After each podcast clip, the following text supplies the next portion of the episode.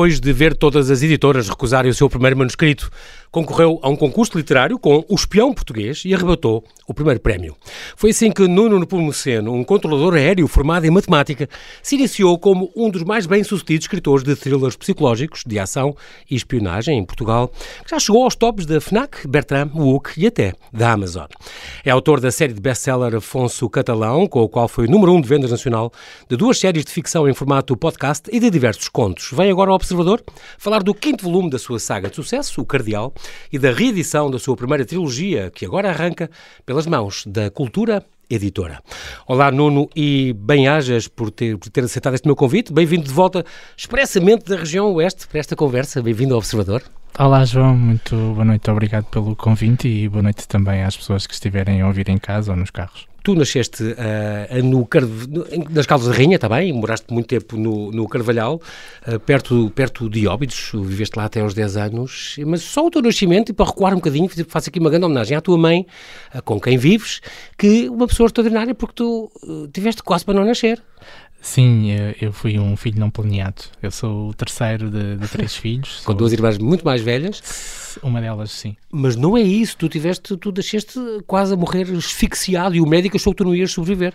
Sim, uh, eu, eu, houve uma complicação no parto. Uh, eu nasci com o cordão umbilical enrolado à, à, volta do meu pescoço e, e estive alguns minutos sem, sem ou, ou respirar muito mal e depois acabei por, eh, por ficar numa incubadora enquanto a minha mãe foi para casa muito triste. Porque se calhar achar que nunca mais te ia ver e porque aquilo Sim, não era, era um prognóstico um pouco reservado, mas... Estamos a falar de 1978. Exatamente. Uh, e tu, olha, respiraste mal e deste em matemático e em controlador aéreo e autor de sucesso. é o que deu. Também uh, uh, há espiada no, nos, teus, nos teus testes de caráter, tu dizes qual é, qual é o, teu, o traço principal do, do, teu caráter. Tento ser honesto. E qual é o teu pior defeito? Tentar ser honesto. é, é, um valor que tu assim. defendes muito e gostas muito, não é? Da honestidade. Sim, eu, eu, tento sempre ser o mais transparente possível. Eu, eu acho que hum, é a forma de me relacionar melhor com as pessoas. As pessoas Obviamente não quero dizer com, com isto que, que, esteja de peito aberto perante todas as outras as pessoas, eh, sejam leitores, sejam outras pessoas com quem me relaciono, uhum. mas tento ser, tento ser honesto e tento levar uma vida íntegra à, à semelhança do meu protagonista atual, que, que, também é uma pessoa bastante íntegra. O Afonso Catalão, já lá vamos. Entretanto, licenciaste em Matemática, chegaste a ser professor, isto, isto na Escola Secundária de Peniche, não muito tempo, um ano e, e poucos meses, e depois, então, foste chamado. Pela NAV, hoje és controlador, és supervisor de, de controladores aéreos, trabalhas no aeroporto, uma profissão é muito estressante, pelo menos com muita atenção e muita, muita atenção ao pormenor e muita memória tens que ter. Uh, como é que consegues conciliar um bocadinho estas coisas? É, controle de tráfego aéreo é uma profissão de muita concentração, uh, em que basta um pequeno deslize para, com, para tudo, cometermos claro. um erro que depois pode ter consequências muito gravosas. Em vidas e milhões, não é? São centenas de vidas por voo que estão nas nossas mãos. Claro. Obviamente que, que, se fizermos um, um disparate grande poderemos... Estar a, a, a, mexer com a vida de milhares de, de pessoas. Claro. Um, para mim, a escrita acaba sempre por ou tem acabado por ser um escape. Uh, é uma forma de distração, é um, é um mundo só meu, uh, é onde uhum. eu estou com a minha cabeça e me permite ter alguma invasão relativamente ao, ao meu trabalho. Um, a forma como eu comecei a escrever também está um pouco relacionada com, com, com essa profissão, porque eu trabalho mesmo no aeroporto Humberto Delgado. Uhum. Um, estou associado ao turismo, estou associado às viagens e, e, o meu primeiro livro acaba por refletir também isso. É, é uma viagem por diversas cidades através do seu protagonista. E a escrita para mim acabou sempre por ser por ter esse significado, ser ser uma forma uh, de eu poder viver um bocadinho noutro mundo. Tu tens realmente esta editora que te acompanha agora, a Cultura Editora, tem que ficar aqui também este abraço público ao João Gonçalves e à Agência das Letras, uh, uh, estas capas fantásticas dos seus livros, aqui acho que é o mérito da Vera Braga, não é? incrível, porque isto... Sim, as capas da série Afonso Catalão são da Vera. Muito boas, e, um... e isto chama imenso de uma livraria, eu acho que chama imenso. Não, não devemos lugar o livro pela capa, mas Tu também sei que és um homem de livrarias e de. de Gosto. E não há dúvida que salta à vista e a pessoa fica curiosa e pega e tal. E é Sim, as, as capas, as capas são muito, são muito apelativas, um, utilizam cores que normalmente conseguem chamar a atenção e têm elementos que são uh, colocados na capa para fazer exatamente essa função, para fazer com que as pessoas peguem no livro. Claro. Um, e conseguem. E, e, eu também tenho tido o privilégio, e isso tem sido algo que a, que a Cultura Editora me tem dado, de, de poder trabalhar em conjunto um, com a editora e com a designer, no sentido de incorporar algumas daquelas que são as minhas ideias para as capas do livro. Um, nós, autores, temos sempre um, alguns traços na nossa cabeça sobre como é que o livro deveria ser ou como é que o livro devia ser apresentado.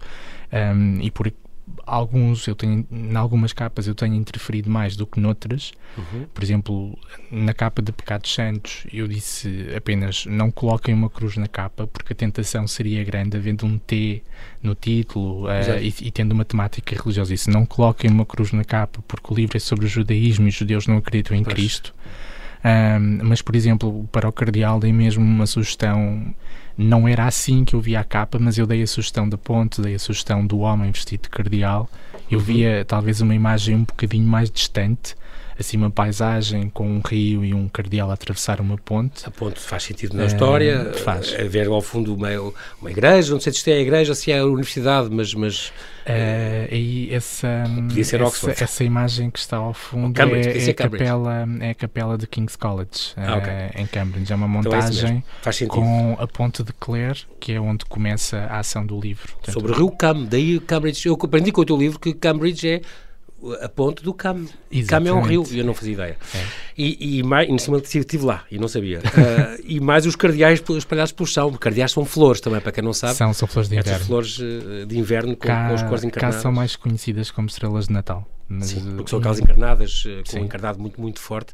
É, é, muito curioso. Não só ficou este abraço aqui ao João Gonçalves, na Cultura Editora, como também ficou ao, marketing muito eficiente que tu tens, Nuno. O teu site, as tuas redes sociais, Facebook, Twitter, Instagram, Goodreads, tudo. Uh, tens um muito bem conseguido uh, esquema montado, uh, divulgação com as tuas entrevistas todas. Claro que esta agora vai ser o, talvez o maior destaque. Claro. Mas... não, estou a brincar. Mas realmente isso é muito importante também para um autor preocupar-se um bocadinho com esse marketing. E concretamente neste Cardeal que acaba de sair, tu aí então, além do microsite que já faziam e, e, e as, os trailers que têm do livro, além de tudo isso, participaste de uma maneira muito, muito curiosa ao Vestiste de Cardeal, apareceste em todos os, os trailers a falar do livro. Não sei se muitas, houve pessoas que se calhar não, não gostaram, mas, mas faz parte de todo este. Eu acho que essa polémica também pode ser boa e, portanto, acho que neste caso resultou muito. Mas participaste nesta, nesta promoção com, os, com as fotos um, da Marisa Martins? Sim, nós, nós tivemos uma abordagem muito conservadora sobre essa questão das fotografias um, em que eu apareço vestido de cardeal. Eu acho que, independentemente de tudo o resto, se há algum mérito que eu tenho nestes últimos 10 anos, é de ter trazido alguma inovação uh, ao mercado literário português. Um, acho que desde o início que eu tenho tentado ou, ou tenho procurado destacar-me de forma diferente. Eu recordo, por exemplo, o cartaz uh, que nós fizemos para uma rede de livrarias uh, em, que o, em que Pecados Santos esteve na montra, em que ele tinha uma mão pintada de vermelho a simular sangue. E essa, essa imagem na altura foi muito mais um, impactante. impactante e chocante do que propriamente eu vestido de cardeal. Uhum. Um, quando eu abordei a cultura editora sobre a ideia que eu tinha para eu me vestir de cardeal e, e personificar de alguma forma um, uma das personagens do livro. Exatamente. Eu agora informo desde já que o Cardeal tem como subtítulo Assassino, Sacerdote, Amante. Só para as pessoas saberem que não estão aqui a, para não serem enganadas. Sim, porque o Cardeal, eh, o título O Cardeal, aponta uhum. para várias personagens do livro. Exatamente. Uma Até porque há é um, um conclave a decorrer e, portanto. Sim. Uma delas é um assassino, outro é um cardeal que chega ao Vaticano uhum. Uh, e depois a parte do amante eu não vou Sim, dizer. Não, não, não vou ter nenhum spoiler, claro. A quem se refere. Porque vale muito, muito, muito a pena. Uh, mas voltando um pouco ao tema da fotografia vestido de, de, cardeal, a primeira vez que eu, que eu abordei o João Gonçalves uh, sobre isto, ele mostrou-se muito pouco receptivo. E ficou muito receoso porque achava que hum, a minha imagem seria de alguma forma penalizada por as pessoas me verem vestido de cardeal. E eu na altura disse: Ah, João, vai pensando no assunto. sim, um, vai, dorme sobre o assunto sim, e depois falamos. Depois falamos. e depois, quando surgiu a produção da, da Marisa. Uh, o João aceitou que eu fizesse as fotografias vestido de cardeal sob a condição de que faríamos uma distribuição controlada das fotografias em que começaríamos apenas por mostrar uma fotografia onde não se notasse muito bem que era eu e ver como é que as pessoas reagiam porque o João temia e eu também, na realidade, que houvesse uh, uma grande reação e que as pessoas se sentissem de alguma forma incomodadas ou chocadas Sim. por verem alguém vestido uh, de cardeal, cardeal sem ser. Sim. Sem o ser. Mas a realidade é que as pessoas acharam engraçado, uh, reagiram muito bem uh, e tornou-se numa das imagens do livro. Sim, sem dúvida. Mas, posto isto, dito isto, também já foste ofendido por causa disso.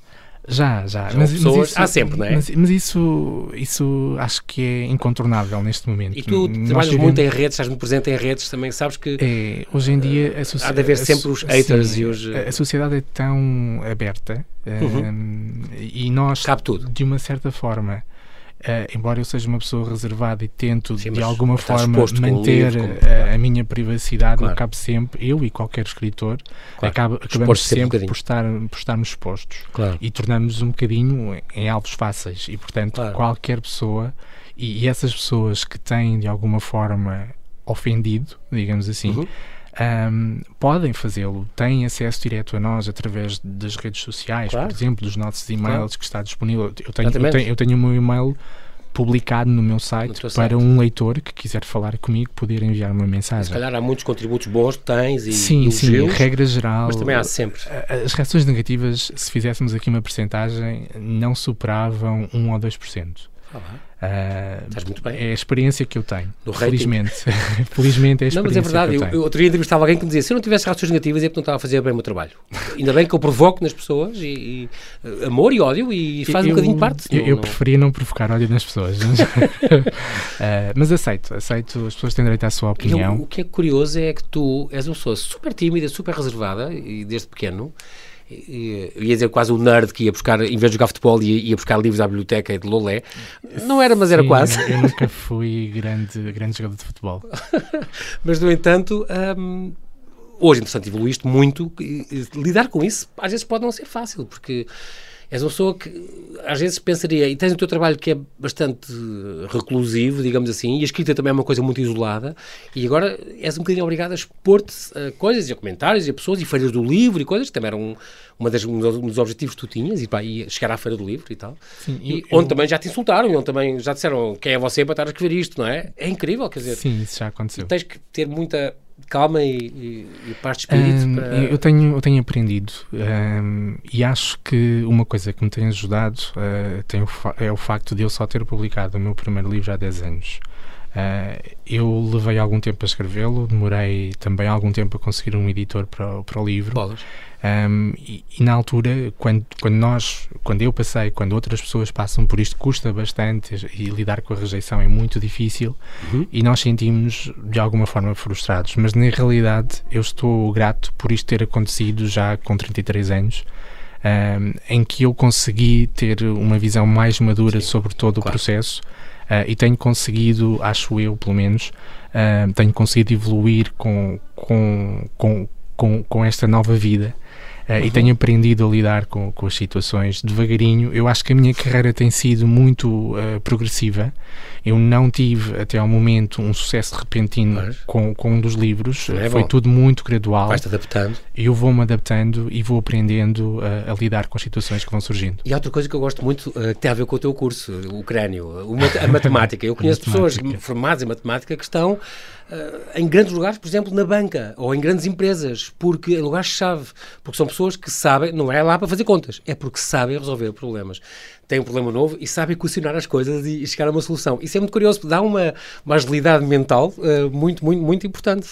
Sim, eu, eu costumo dizer, é, é uma pergunta que surge frequentemente, uh, como é que um matemático se torna escritor? Eu costumo uhum. dizer, este matemático tornou-se escritor de thrillers porque consegue lidar com várias equações, uh, que é fundamental para, para escrever um thriller, ser capaz de ter várias equações e vários arcos narrativos a confluírem depois para um ponto em comum.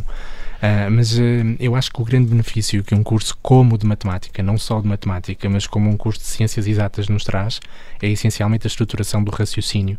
Nós aprendemos a criar métodos de trabalho e, e ter um raciocínio organizado e ordenado, claro. que depois é essencial para a produção de, por exemplo, de um livro em que nós temos de ter um início, um meio, um fim, um fim. e um método de trabalho e uma estratégia ao longo do livro. Um, e, e claro tem sido sim. isso que eu, que, eu, que eu fui, ou foi isso que eu fui retirar a, ao meu curso. Lias muito em pequeno, a começar pelos clássicos, aqui uma influência outra vez da tua mãe, e mais uma homenagem aqui à tua mãe, que, que merece. Um, ias buscar livros também, em cada dois dias ias buscar, ias buscar três livros à Biblioteca Lolé, Sim. muito importante.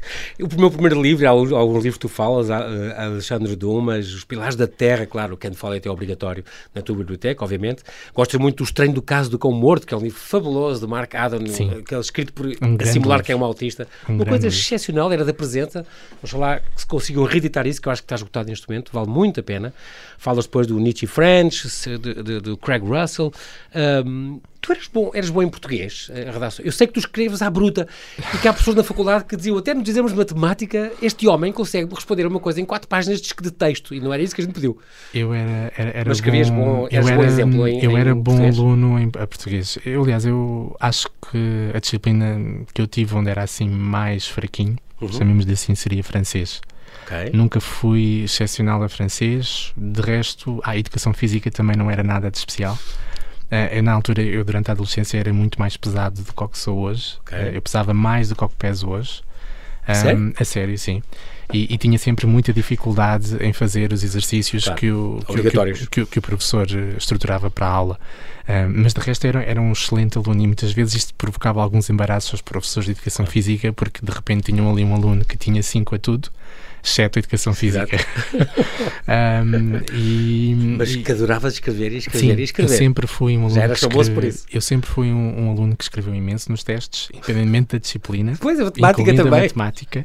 E, fazia, e sempre tive imensa facilidade em fazer aquilo que alguns alunos, ou que muitos alunos, achavam difícil, que eram as composições em língua portuguesa. Eu adorava essa parte Vulgo do teste. redações, sim. As redações, eu adorava essa parte do teste. Claro. E isso por mim ficava lá, ficava lá o tempo inteiro. Enquanto todos os meus colegas odiavam. Fazias sagas. Se pudesse, fazias uma saga em cinco partes da resposta. Muito bem. Tu hoje em dia lês muito no, no, na, tua, na tua percepção.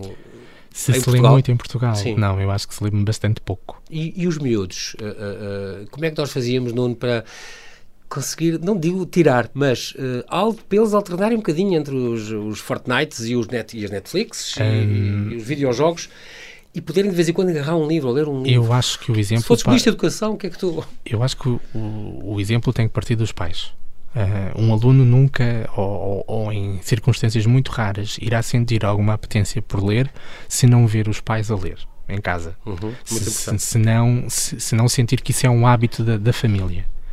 Uh, há exceções, há, há miúdos que sentem curiosidade pelo livro, é, é um sentimento que lhes nasce naturalmente, claro. mas na maior parte dos casos têm que ser os pais a incutir a nos exemplo. filhos uh, esse exemplo. Portanto, e, e fazer-lhes chegar livros e. Não eu, é? Sim, exatamente. Eu penso que esse será o primeiro passo. Agora. Como é que isto se consegue? Como é que os próprios pais uh, conseguem? Eu acho que as nossas famílias precisam de mais tempo e precisam de passar mais tempo juntas e precisam de passar mais tempo, tempo de, qualidade. Uh, de, qualidade. sem a televisão ligada, por exemplo, em que, que alguém possa, que, que a família possa entreter-se de maneira saudável sem ter um ecrã à frente. E eu acho que atualmente esse é um dos grandes problemas um, da sociedade contemporânea. Falámos há bocadinho que eu tenho outro emprego.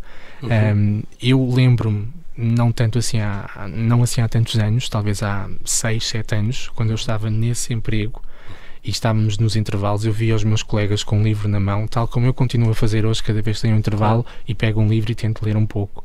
Eu atualmente não vejo ninguém no meu trabalho com um livro na mão, eu vejo as pessoas com o telemóvel na mão. Um, e, e, o telemóvel, as ou Netflix no, desta vida, ou, ou nos transportes, o telemóvel, as Netflix desta vida e tudo mais, são concorrentes desse tempo que no passado era de leitura.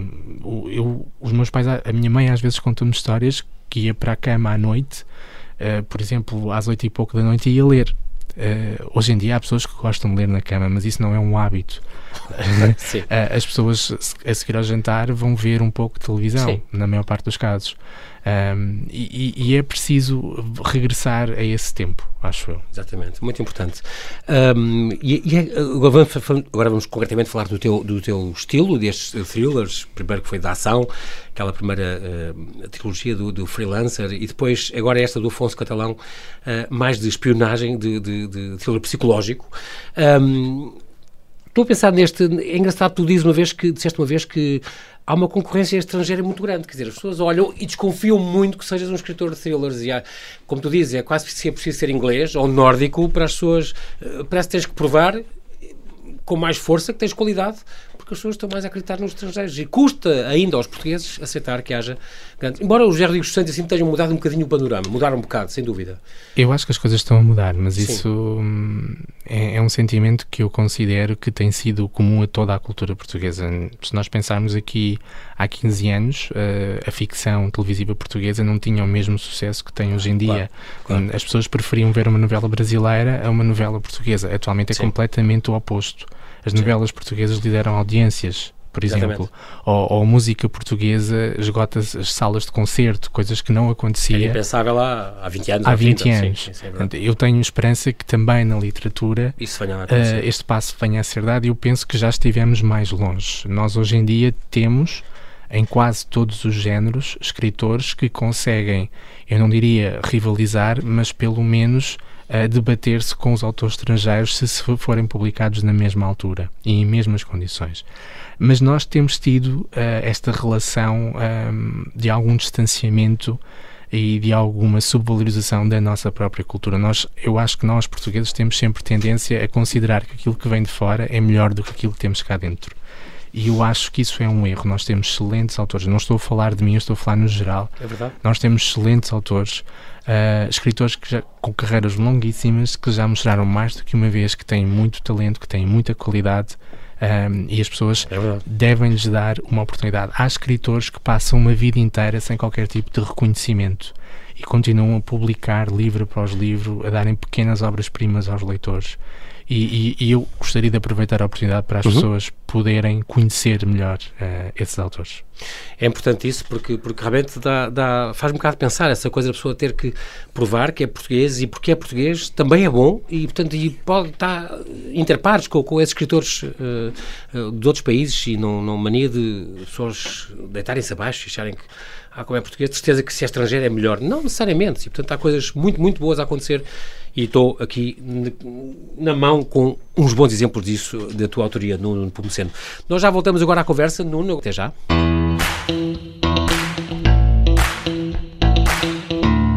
Estamos a conversar com Nuno Nepomuceno, autor de thrillers psicológicos, que este ano lançou o quinto da sua saga de sucesso e que inicia a reedição da sua primeira trilogia. Estamos de volta, Nuno, agora para falar, e que tu que já foste professor também, e hoje é o Dia Mundial do Professor, dia 5, 5 de outubro, um, para falar deste género concretamente, estou a pensar em alguns nomes, Luís, Luís Miguel Rocha, meu grande amigo, que eu conhecia tão bem, o José Rodrigues dos Santos, o Dan Brown, o Daniel Silva, que é um grande ídolo teu, gostavas muito um dia de, de, seguir a carreira dele um bocadinho, e se pudesse jantavas com ele, também foi uma coisa que já uma vez disseste, gostava de jantar com ele para fazer uma série de perguntas. Muito bem. Todos eles têm os seus heróis, os seus detetives, estamos aqui a, a trazer à colação o, o, Tomás Noronha e o Robert Langdon do Dan Brown. Também tens os teus, e, e, já levas dois de caminho. Na primeira trilogia, na trilogia Freelancer, este André Marques Smith, e na segunda, o Afonso Catalão, professor universitário, outro género de herói, mas já lá vamos. Um, e, e, a pergunta para já é esta: tu vais conseguir acompanhar o ritmo que tu queres e que planeias de um livro grande por ano, como faz. Bom, o Gerry dos Santos é especial porque arranja, consegue oito, mas tu consegues pelo menos um, um por ano? Uh, atualmente, para já estás a conseguir? Uh, atualmente estou a publicar dois por ano. Uh, ok. Um original e uma reedição. É verdade, porque as tuas reedições, esta trilogia freelancer que lançaste, começaste por ela, estes três volumes, então agora a cultura editora Sim. está a reeditá-la, mas reescrita. Tu há, há partes que estás Sim, nós, a acrescentar nós, e a escrever de raiz. Nós começamos a trabalhar uh, as reedições o ano passado, Foi em 2019. Um, ehm, quando a cultura editora começou a ter a percepção de, de haver um maior interesse sobre o meu trabalho, eram questionados sobre quando é que as um, coisas anteriores deles. So, sobre os livros que estavam no meu catálogo. Aliás, isso surpreendeu-te. É Sim. Porque, porque é que eles querem saber os meus que eu escrevi antes, não era suposto? Um, e então começámos exatamente por o único livro que estava fora do catálogo da Cultura Editora, que é o primeiro livro onde surge Afonso Catalão, que é A Cela Adormecida. Uh, esse livro foi publicado na altura ainda com a editora com a qual eu trabalhava, em 2016. Eu depois, em 2017, transitei para a Cultura Editora uhum. e o livro ficou nessa outra editora. Então, em 2019, publicámos a, a Cela Adormecida. Eu, durante a série Afonso Catalão, nomeadamente durante a última ceia, fiz uma transição de, de modo gramático. Eu, eu escrevia no presente indicativo e passei a escrever no pretérito perfeito por causa da quantidade de não-lebs que a última ceia contém. Uhum. E depois, quando fiz, quando nós decidimos que íamos começar a reeditar uhum. os meus títulos mais antigos, eu achei que esses títulos teriam que ser reescritos de acordo com esta nova forma que eu tenho de escrever e, portanto, começámos por fazer esse trabalho exatamente com a Cielo da Adormecida. com, com o tempo. Exatamente. Essa edição de 2019 da Cielo Adormecida, aliás, acabou por ser publicada até com alguns extras, como um final alternativo, um conto uh, e tudo mais. Agora, para o espião português, replicámos um pouco essa ideia, se bem que o espião português enquanto na Sala Adormecida eu desbastei um bocadinho o livro, porque o livro era demasiado longo, no Espião Português fiz o trabalho inverso. Aumentei um Aumentaste. bocadinho o livro, beneficiando do facto de que eu tenho a trilogia completa e já escrita e, portanto, sei o que é que acontece para a frente na história e pude ir buscar bocados dessa história uhum. e tornar o livro mais coeso Quando, ao introduzir agora. Tu, nessa primeira trilogia, Freelancer, tu escreveste três. Ao agora estar a reescrever o primeiro, quando escreveste o primeiro, não sabias que ias ter três, ou não sabias? Uh, sim, eram, o plano eram três. E o teu plano já estava na tua cabeça sim. as três histórias, mais ou menos o sumo de cada uma? Sim, sim, sim. Para a série Afonso Catalão, não. Uh, a série Afonso Catalão não surgiu como série. A série Afonso. Catalão surgiu como um livro isolado, A Cela Adormecida. E durante A Cela Adormecida há uma passagem dentro do livro em que o Afonso, o protagonista, uhum. que já é um homem com quase 50 anos uhum. e que passou por diversos países, uh, está a ser questionado sobre o seu passado e alguém lhe diz, uh, esse alguém é um investigador do, do SIS, lhe pergunta o que é que aconteceu em Londres. E o Afonso responde: Não aconteceu nada em Londres, mas dá-lhe assim uma resposta muito seca. E na realidade aconteceu muita coisa em Londres. E é assim que nasce a série Afonso Catalão, porque depois no livro que vem a seguir eu explorei o que aconteceu em Londres Exato. e assim continuei a Muito série. Bem. Muito bem. Um, os teus livros são, a tua escrita, é, como aliás alguns destes autores que eu acabei de mencionar, é muito cinematográfica. Tu verias, o, é um sonho que tu terias, ou não, ver isto numa minissérie ou num, ou num... Eu acho que dava uma excelente série. Ou num filme? eu, acho, eu acho que a série Afonso Catalão, a série literária Afonso Catalão dava uma excelente série numa plataforma. Já agora eu sei que tu gostas muito do Nietzsche French, este casal uh, inglês, inglês, casal britânico, sim. que escreve em thrillers psicológicos também, só não sei se sabes, mas uh, uh, vem aí também a minissérie do, do primeiro livro deles, de 97, chamado The Memory Game, está agora a ser filmado. O Jogo da Memória? Sim. Ah, eu li o Jogo da Memória. Pronto, vem uma minissérie com isso, não sei se sabias, estou a dar ah, novidade em primeira mão. É uma excelente novidade. Ainda bem que vieste ao Observador. Agora já sabes. Uh, muito bem, um dia vamos, de certeza, e tu escreverias, escreverias o guião de um dos teus livros? Sim. Ou seria melhor outra pessoa? Não, preferia ser, ser tu? Não, não tinha que ser okay, apenas okay, eu a escrever, mas uh, aceito perfeitamente trabalhar com outras pessoas, mas gostaria de estar envolvido no projeto. Eu acho uh, mais do que uma tentativa de manipular alguma coisa ou de meter a mão em alguma coisa, seria mais uma forma de aumentar a qualidade do projeto, porque eu estou muito envolvido com claro. os livros. Uh, claro. E eu conheço Faz melhor sentido. o Afonso e o enredo do que qualquer outra do, pessoa. Claro, do que, melhor do que ninguém. Uh, é engraçado porque tu escreveste o teu primeiro livro, já, já começaste a escrever em 2008, vais fazer 18 anos já uh, de carreira de escrita, não é? quer dizer, nós contamos normalmente a partir da data de publicação do primeiro livro. Está mas bem, mas tu levaste 5 ou 6 anos a escrevê-lo e mais dois à espera que, que... Portanto, pronto, em 2003 começaste a escrever uma obra que depois 15 editoras vieram recusar ao longo de dois anos, mas escreveste à socapa. Isto é que é o curioso. A tua família não sonhou, os teus colegas de trabalho não sonharam e de repente o livro uh, com um pseudónimo dá para um levas para um concurso, ganhas o primeiro prémio e nem sequer nessa altura se calhar disseste a muita gente, se calhar só às tuas irmãs e aos teus pais. Não, disse apenas aos meus pais e às minhas irmãs. e depois é que as pessoas de repente confrontam-se que os colegas do trabalho está ali ao lado de mim e é de repente um escritor ganha um grande prémio literário, é, é, é muito curioso. Sim, eu telefonei aos meus colegas três, dia, três dias antes do livro sair, quando os convidei para o lançamento. Não, ninguém, ninguém é, sabia. Ninguém, ninguém suponha o que é muito, muito, engraçado. Mas começaste a escrever porque sentiste essa curiosidade de orientar uma história, de, de, manipular e de criar essas emoções, certo? Foi por causa disso? Uh, sim, eu, eu, eu, tenho uma imaginação digamos que poderosa. uh, e, e, eu sempre gostei imenso de, de ler. O, o, a minha um, entrada na escrita deriva do meu gosto pela leitura. Claro. E, e, durante a adolescência comecei a sentir, uh, à medida que fui aumentando e variando um pouco os, os géneros narrativos que lia, uh, comecei a sentir muita curiosidade sobre o processo de bastidores. Eu gosto Exatamente. muito da, da, parte dos bastidores do, do livro. não acho, por exemplo, a revisão de um livro nada chata. gosto imenso de andar ali a trocar e-mails com, com a revisora e, e, andar a pensar na capa. É, é um, é um, são, processo. é um processo que me dá gosto. E estás muito envolvido, que é curioso. Sim, e, e, e, senti curiosidade, comecei a sentir curiosidade sobre como é que seria poder estar uh, envolvido neste processo, poder tomar decisões sobre o rumo de uma história, despertar poder sensações, despertar sensações, manipular. conseguir que alguém sentisse alguma coisa sobre o meu livro. Um, e foi assim, e foi assim que, que decidi que iria escrever, não o fiz logo, Uh, eu acho que sempre tive um pouco a noção, talvez porque tinha interesse, fui sempre conhecendo um pouco, embora de forma externa, o que era o mercado editorial e sempre tive a noção que era um mercado difícil, hum. que muito dificilmente iria ter capacidade de fazer uma carreira, de comprar a minha casa, de comprar o meu carro, manter a minha família, etc. E então enverdei por outra profissão claro. e quando cheguei a alguma Essa maturidade e alguma estabilidade, estabilidade resolvi então experimentar. Claro com grande sucesso e ainda bem. Qual é o pseudónimo que tu tinhas no, do, quando apresentaste a concurso? Que já não é usado, mas na altura Ai. tiveste que inventar um nome. Eu não me lembro do Tens de lembrar o nome, porque era o nome que, aliás, eles pediram para ficar com ele e para publicares com ele. É, já, Disseste, já, não, já tem que ser no Pomoceno. Já me lembro, já me lembro. E até posso explicar porque é que eu recusei. Um, era Tiago Hoffman. Ok. Uh, Tiago, porque é um nome que eu gosto, não, não há assim uhum. nenhuma uhum. razão em particular, é um, é um nome que eu então, gosto. Achei graça porque eu nunca li isso em lado nenhum e achava piada a saber. Porque uh, eles pediram-te, assina a partir de agora como Tiago Hoffman e tu disseste, Sim. não. O meu nome é e Hoffman é o nome de um amigo meu e eu na altura okay. achava piada ao nome uh, e, e, e juntei, Também é porque é meio estrangeiro, portanto é, é bom para, para, internacionalizar. Uh, e, e, o grupo Sonai, que na altura era o promotor do, do concurso que eu, que eu venci, achou que era muito mais comercial do que no Pomoceno e, te, e insistiu bastante um, para tu é, manteres para, esse nome e publicares com esse nome. Para o livro ser publicado segundo o pseudónimo que tinha vencido o, o, concurso. Fiz, fiz, fiz, fiz, Ficapé. Era o meu nome, o nome do meu pai, o nome da minha família. Não... Exatamente. Pois fizeste muitíssimo bem. Uh, muito bem, as tuas rotinas, como é que é? Tu escreves, hum, escolhes dias em que não tenhas mais nada que fazer, ou quase?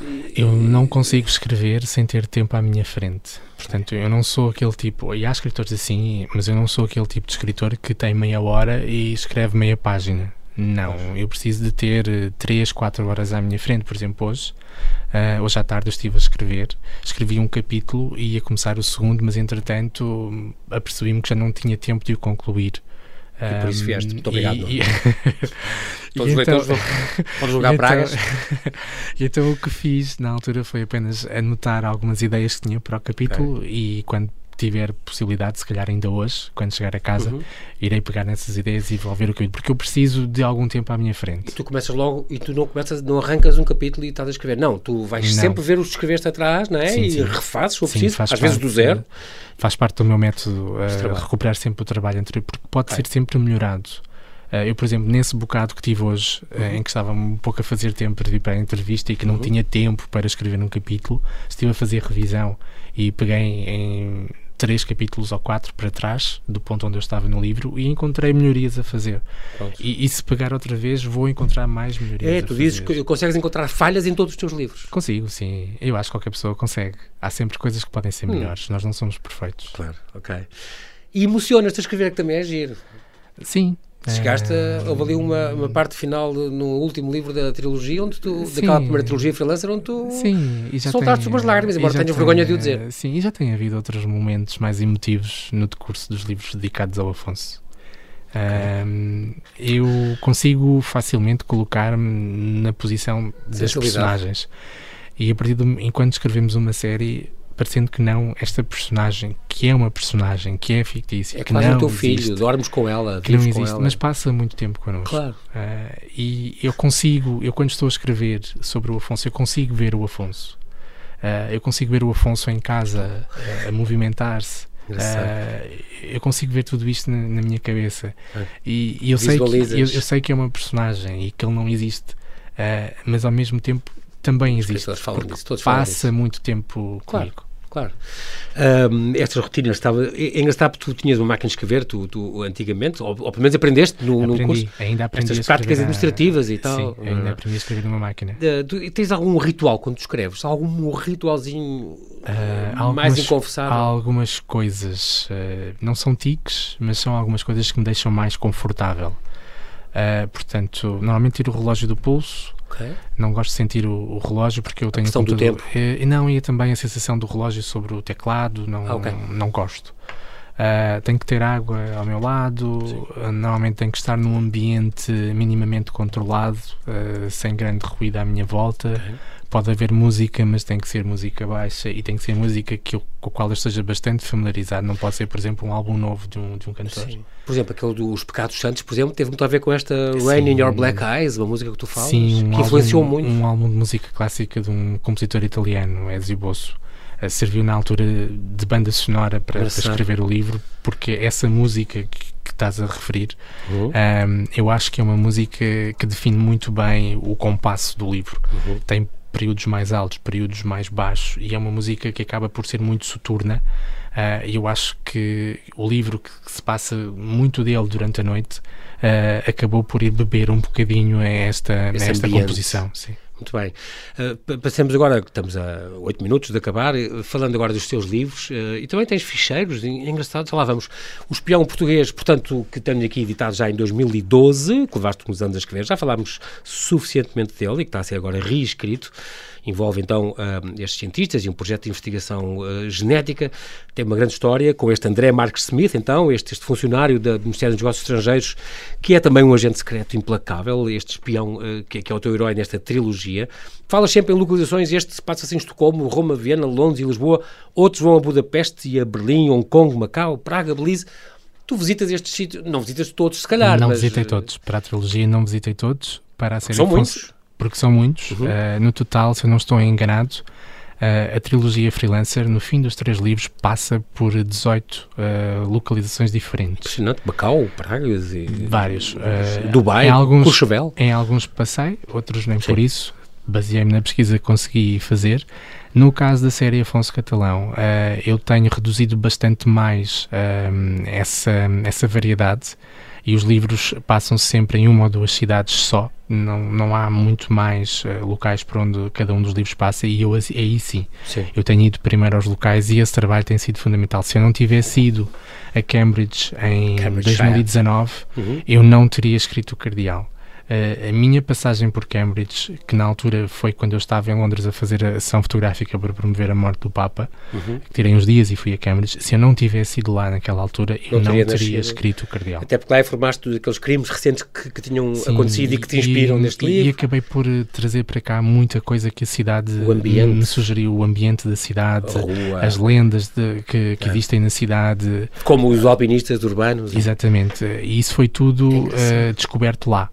E, e, portanto, acaba, mais, as visitas acabam por ter eh, um papel muito importante. Muito, muito importante. Este, este também é curioso que nesta primeira trilogia, este, este André Marques Smith é um bocadinho criado a tua imagem. Mas eu, tu, Afonso Catalão, também estou a ver a tua imagem. Embora aqui esse, o André tenha, tenha o cabelo e os olhos do meu pai, como tu dizes. Está bem, mas, mas és tu. O Afonso Catalão, o, o cardeal, vais ser sempre tu. Não, não tens hipótese. Um, depois destes três da, da trilogia Freelancer, começaste então com esta série uh, Catalão. Um, este Afonso nasceu-te de um desejo, tu querias um herói um bocadinho mais negro que o outro, sem tantos. Uh, uh, tão rígido, moral. Sim, Tem com estas regras definidas muito morais. Uh, não procuravas criar uma personagem má, mas de alguém que tivesse um passado complexo e tal, e acho que conseguiste, está tá, tá perfeito tu, este professor existe, tu, tu, tu, quase estás a conversar com ele, a gente vê-se. A sala adormecida faz aqui um, um, um cheirar ao, ao, Islão que é muito importante, um, explica as diferenças também entre religião e terrorismo. É, é, muito engraçado que os seus livros têm sempre esta coisa de, de, os valores que tu queres passar e a vida da mentira e a vida não sei o quê, e tu consegues, nestes livros, divertem-nos, entretêm-nos, mas tens sempre um fundo que nós vamos aprendendo porque fazes questão de passar alguns valores que eu quero comunicar. Eu acho importante, é importante eu acho importante e, transmitir e alguma mensagem e é. eu acho que o grande mérito do Afonso é aquilo que o, é o exemplo que o Afonso dá. É uma personagem que tem muitos erros no seu passado, há muitas uhum. coisas das quais ele se arrepende Uh, e vamos agora, no sexto livro, explorar isso novamente. Uhum. A sair em, 90, em 22, o ano que vem? Em 21. Mas, 21. Ainda é, 22, 22, ah, 22. No primeiro já semestre do ano que vem? 22. Já estou perdido nos anos. Pois, uh, já pode, pode, pode ser livro do ano, não pode ser. não acompanhamos, os leitores não acompanham. Eu acho que é, que é essa imagem e, e, é essa mensagem que o, que o Afonso transmite, a integridade que existe neste homem uh, e a honestidade. ele reconhece os erros que tem e ele vive com esses erros, vive mal. Uh, na cela adormecida nós conhecemos um, um, um, herói atormentado por aquilo que fez, por aquilo que aconteceu enquanto ele viveu uh, na Turquia. Uhum. Um, e ele só, só no cardeal, portanto, supondo que mais ou menos cada livro corresponde a um ano, ou, só ou quatro, passar, quatro anos depois. Só quatro anos depois é que há algum sentido em que o Afonso mostra de facto alguma capacidade de superação so, sobre esses acontecimentos. Uh, e mesmo assim, agora um, eu estou a escrever Já o, o sexto, sexto livro. Uh, estes, estes fantasmas do passado do Afonso voltam a surgir, embora de outra forma, mas ele continua a ter assuntos e, e casos no seu passado, nomeadamente na sua relação com os pais, okay. um, que lhe causam um grande sofrimento. Só depois de teres escrito, então, é que visitaste Istambul, foi no caso do primeiro, da Cela Adormecida. Um, tens aí também uma grande homenagem em Lisboa, não tinhas nada a passear por, por aquelas terras todas. Sim. No primeiro, neste, tens uma grande homenagem em Lisboa, nesta Cela Adormecida, que fala então do Islão e abordas também os refugiados, o racismo, uma série de, de, de, problemas importantes. No segundo, então, tem a ver com o judaísmo. Um, e muito engraçado que vais buscar aquele quadro de, e pronto, aquele sacrifício de Abraão, é, é muito curioso. Aí também optaste por uma descrição mais gráfica de cenas de violência e também de cenas de sexo. Há aqui duas violações aqui muito bem descritas, mas que não, é, não são gratuitas, fazem parte da. e são importantes para, para, para a narrativa. Pronto, explicaste isso muito bem. A última ceia é o terceiro, é o, o teu livro preferido, a, a ideia que nasceu uh, uh, espontaneamente e por isso é, é, um dos que tu gostas mais, mete o Leonardo da Vinci, o mercado da arte, uma coisa também muito, curiosa. E também ficamos a perceber ao ler esse livro porque é que este, este Leonardo, este tigre da Sibéria, é o teu animal preferido e no qual não te importavas de reencarnar. Isso é uma coisa curiosa, mas deixa as pessoas, para saberem mais, lerem então a última ceia que saiu há dois anos.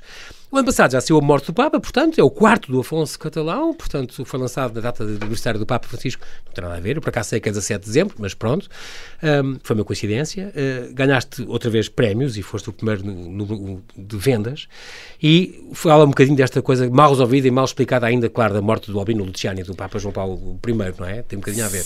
Sim, o, o livro está, Ainda hoje... o livro é inspirado nessa história. Claro. Eu, quando uh, decidi escrever um novo livro para o Afonso, fui à procura por sugestão de leitores. De, na, igreja, uh, na Igreja Católica, algum mistério? De algum coisa? mistério que houvesse por explicar ou por Sim. resolver dentro da Igreja Católica Sim, e encontrei é aquele que é o mais óbvio de todos, Sim. que é a morte de João Paulo I. 33 dias depois de ser eleito. E sobretudo as circunstâncias em que foi encontrado morto que, que nunca foram muito bem explicadas. Eu acabei por fazer uma transposição dessa história para a série Afonso Catalão e para os tempos para, para a sociedade contemporânea. Claro, claro. Portanto, isto não acontece no ano em que João é, Paulo I é, já foi morreu. No ano, já foi no ano em que tu nasceste. 1978, ah, exatamente, mas acontece atualmente. Sim. sim. Um, há, um, há, um, há dois anos, há um, sim, há dois anos, porque o livro decorre em setembro, portanto, entre agosto e setembro. Pois. Um, e, portanto, está, estaria agora a fazer dois anos que decorre a morte do, do, Papa. Eu, basicamente, o que fiz foi pesquisar sobre o acontecimento histórico que inspirou uhum. o livro. Uhum.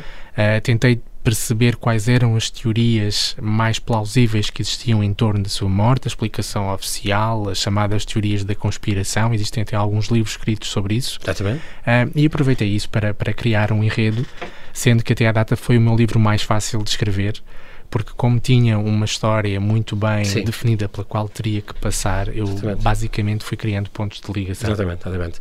Muito bem, estamos já a fechar e a falar no, no futuro, depois do espião que já falámos uh, suficientemente e que saiu agora, e portanto, um, e que tem toda esta campanha fantástica que vocês idealizaram à volta do livro, muito, muito bom. O futuro temos a ver, portanto, o número 6 do catalão em janeiro, talvez em janeiro de 22, eu tenho aqui, não Ainda sei. está um bocadinho definido, mas Pronto. estamos a trabalhar com essa data em mente. E estás a preparar o desenlace da série catalão, o desenlace quer dizer que não, não, não quer dizer que é o último, quer dizer a continuação, certo? Porque eu acho que isto não, não deve acabar agora. Não mates o homem já, Nuno. A única acordo que eu fiz com a cultura editora foi que eu não matava o Afonso Catalão. Ok. Então pronto, eu pedi, é eu pedi a, a, já agora aproveito a audiência da Rádio Observador para esclarecer. Um, este será o sexto e último volume da série Afonso Catalão. Ah. Uh, depois, no próximo ano, terei ainda as reedições da, do resto da trilogia Freelancer. As pessoas têm perguntado bastante quando é que sim, os livros sim. saem, portanto, sairão depois da série Afonso Catalão. Uhum. Uh, e depois irá seguir-se um pelo menos um ano de interregno. Eu decidi que vou fazer uma paragem. Um ano sabático. Um, exatamente, portanto, em princípio, em 2023 não terei qualquer livro uh, novo ou reeditado. Não aguentas? Vou aguentar. E depois regressarei em 2024. Mas só uma coisa para, em 15 segundos para fechar. Uh, tu tinhas três objetivos: chegar à Feira do Livro, uh, ter um livro com mais de uma edição, também já tens, Sim. e ser publicado em inglês. Esse ainda não, mas a tua agência de certeza já está. está publicado em húngaro. então já está, então esse também já está. E finalmente, uh, em 2023, que não és suposto escreveres, eu acho que vais aparecer com o romance histórico centrado. Digo-te já em quem? Em Dom João I. Não. Século XV, que é o que tu gostas. Dom João I, que é um personagem que tu adoras. Eu acho que é por aquela altura. Um, quem sabe, ou quem sabe se será um romance histórico ou não. não Mas já tens notas sobre este romance histórico que é um dos teus sonhos? Não, tenho ideias. Está bem. Mas não, não, não estou com isso a dizer que vai ser um romance histórico. Está bem, está bem, para as pessoas não estarem com faltas de esperanças. Muito bem, Nuno. Nós não temos tempo para mais, mas quero-te agradecer muito. Uh, obrigado a tua disponibilidade em vires neste dia feriado, desde a região oeste, aqui, desde o Turcifal, para falar aqui ao Observador. Oxalá continues inspirado, dando-nos mais policiais destes e possamos em breve então ler os teus romances novos, incluindo o que vai ser em 23, é inevitável. Bem-ajas, Nuno, e até breve. Muito, muito obrigado. Obrigado, João Paulo. Obrigado a ti.